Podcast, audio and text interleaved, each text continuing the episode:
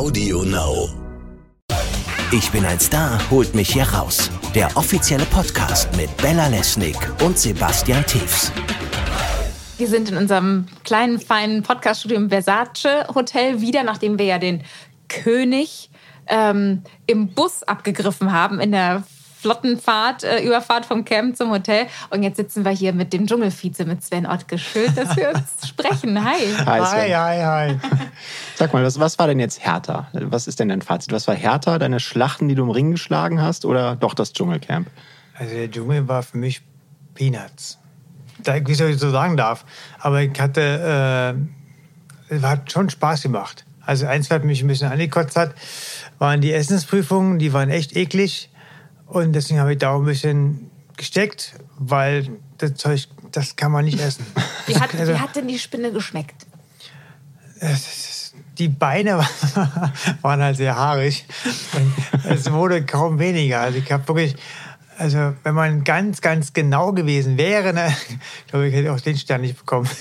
War da noch Beine zwischen den Ich, Zähnen ich stecken? glaube, ich hatte noch irgendwo im Brachen noch zwei, drei Beinchen rumliegen. Also es war schon grenzwertig, muss Es ich gibt- ganz ehrlich sagen. Es gibt ja Leute wie Thorsten Legert, den kennst du ja auch, Ja. die sagen, ja Mensch, du bist doch so ausgehungert nach so vielen Tagen mit so wenig Ess. Das ist, es geht doch einfach so runter. Aber ich glaube, Keine Chance. du sagst was anderes, ne? Ganz, ganz keine Chance. Also äh, auch die, die Gänge zwischendurch, das war dann wie, wie Knorpel. Also richtig, aber so, so das war, ich kann es nicht in Worte fassen.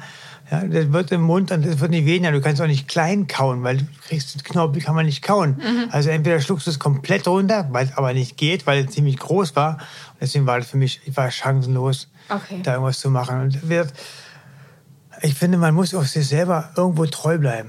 Ja, ich kann nicht sagen, ich esse dieses Zeug da, ich kann es aus dem Auge, das Auge, der erste Gang, ja, der war auch Hartgummi, Hartgummi.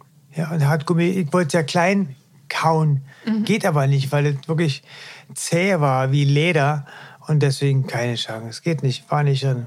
Und ich, ich bin auch, bin auch so fein, alles so wie es war. Ich bin absolut super happy, bin zufrieden und deswegen, äh, ich freue mich auch wie Bolle, ja ehrlich, ich freue mich wirklich wie Bolle, dass äh, Prince gewonnen hat, weil der ganze Trubel, der jetzt im Nachhinein auf ihn zukommt, ich glaube, dafür ist er viel besser geschaffen wie meine Wenigkeit. Okay. Ja, also ich finde es jetzt schön, ich finde Zweiter ist fantastisch.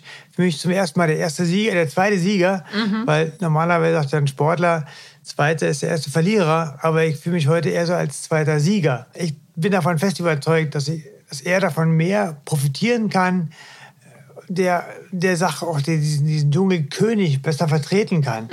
Ja, also er ist dafür, glaube ich, wie geboren.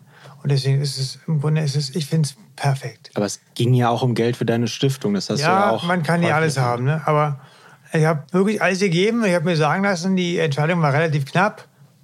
Kann ich auch ein bisschen stolz sein. Auf jeden Fall kannst du stolz sein. Alles Total. prima. Also ich bin wirklich, es ist auf der einen Seite schade, auf der anderen Seite äh, der, der Rattenschwanz, der jetzt dranhängt, für ihn, ja, der ist natürlich auch positiv für ihn. Mhm. Ob der für mich so positiv gewesen wäre, weiß ich nicht. Weil die ganze, der ganze Stress, der auf ihn zukommt, ne? da, dort, hier, überall.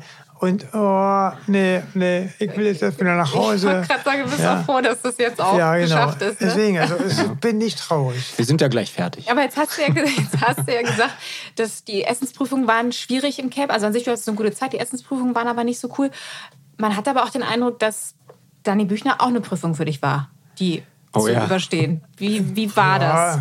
Dani Büchner war schon schwierig. Also auch fürs, nicht nur für mich, sondern für jeden im Grunde. Alles war negativ. Also sie war der, der negativste Mensch, den ich überhaupt in meinem Leben kennengelernt habe. Ja, und ich habe immer versucht, ja, sie musste nun leider immer in die nächste Prüfung wieder rein.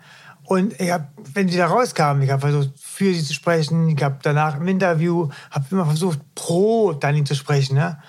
Und äh, habe immer versucht, ja, Leute, das kann ja ernst sein. Schon wieder, das muss jetzt nicht sein. Ne? Die Frau ist am, am Rande äh, ihrer Existenz quasi. Die war schon völlig am Ende, total kaputt. Die wollte aber auch kurz vorm Aufstecken.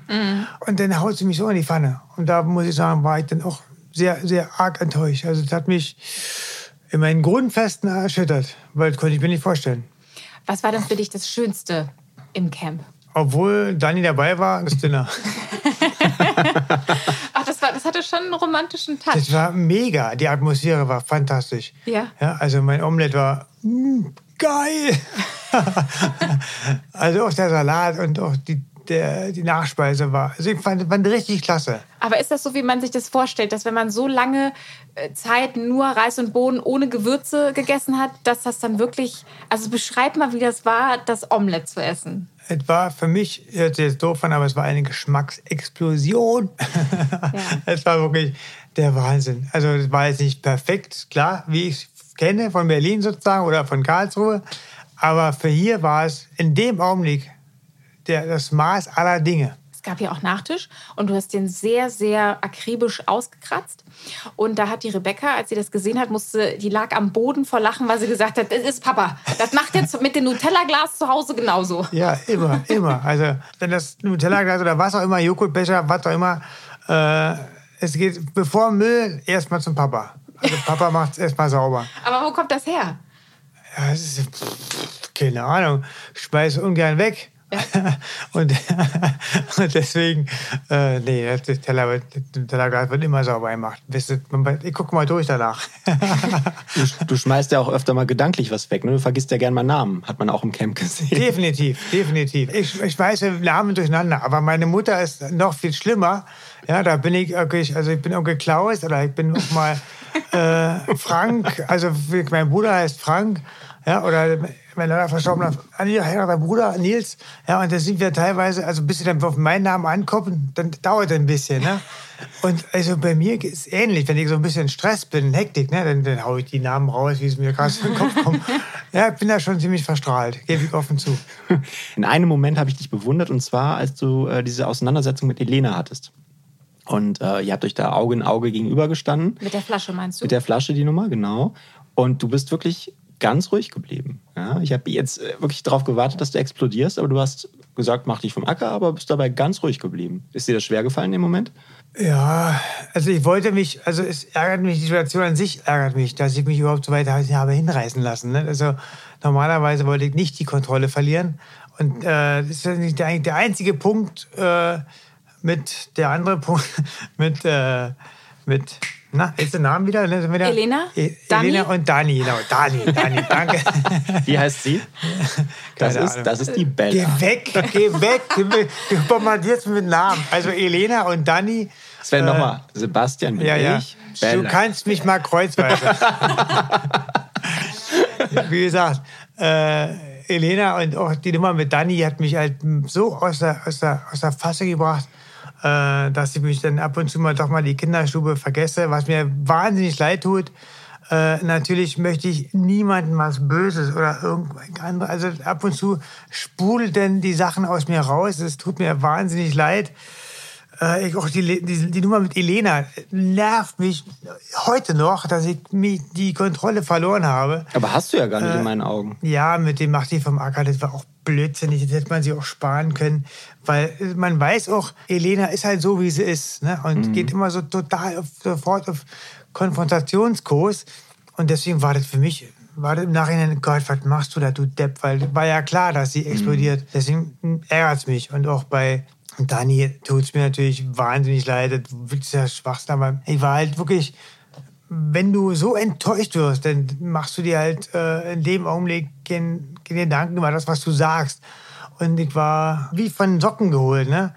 Weil aber, ich halt aber immer, welche Worte? Nein, ich habe immer, immer, immer für, also immer pro Dani gesprochen und dann haut sie mich so in die Pfanne. Und das fand ich einfach ganz in Worte fassen. Aber welche Worte genau waren es, die dich, die dich so getriggert haben, die dich also, so wenn du haben? das Interview gesehen hättest, hast du hoffentlich nicht, anscheinend nicht, dann äh, guckst dir an. Dann weißt du Bescheid, was ich meine. Naja, wir haben schon viel geguckt. Machst jetzt deine Hausaufgaben noch, Sebastian? Ja, ich glaube, ja. es ging darum, dass. Ähm, äh Vor allem, sie hat ja erst, erst mal Markus in der Luft zerrissen. Mhm. Ja, erst war Markus der Böse, ganz, ganz böse und ganz, ganz noch viel böser. Und äh, irgendwie ist dann mein Name gefallen und dann, uah, boah, uah, den muss ich auch noch zerfetzen. Ne? Also, äh, und dann hat sie auch an mir gesagt, kein äh, schönes Haar mehr gelassen und dachte mir, wunderbar, ist ja prima. Also ich reiß mir den Arsch auf, um irgendwie immer pro Dani zu sprechen und sie haut mir so die Füße weg. Da war ich einfach in dem Augenblick maßlos enttäuscht und deswegen Ja, war ich etwas ungehalten. Es tut mir natürlich auch wahnsinnig leid, aber Papa hat auch ab und zu mal ein bisschen Temperament und dann gehen wir doch die Pferde durch. Es kommt nur mal vor, tut mir so leid. Das ist jetzt hier gerade der, der Hut Sind die auf Emotionen. dem Mikro gewesen, deswegen ding, ding, die Geräusche hier.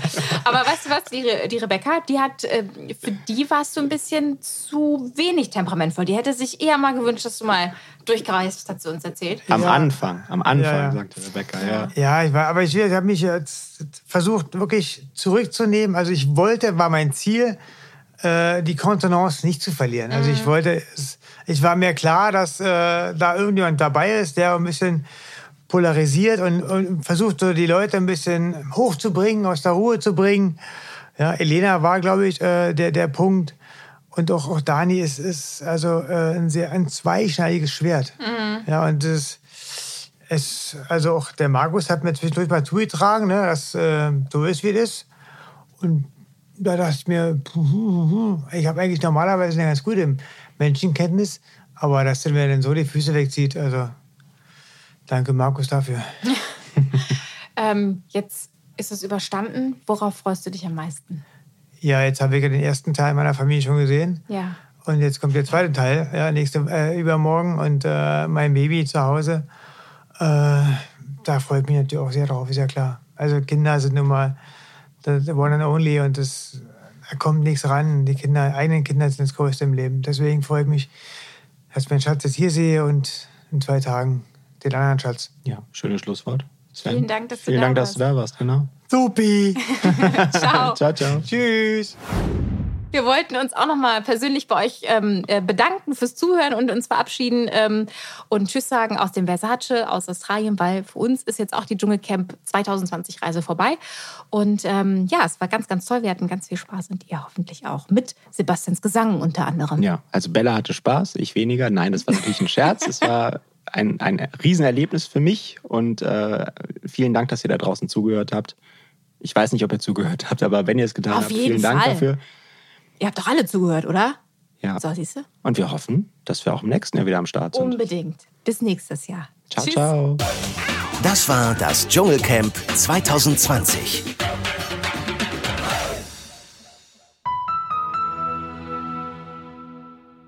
Das war's leider schon mit der aktuellen Podcast-Folge von Ich bin ein Star, holt mich hier raus.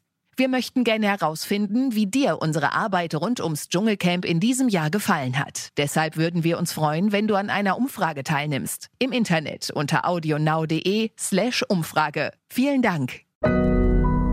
Audio Now.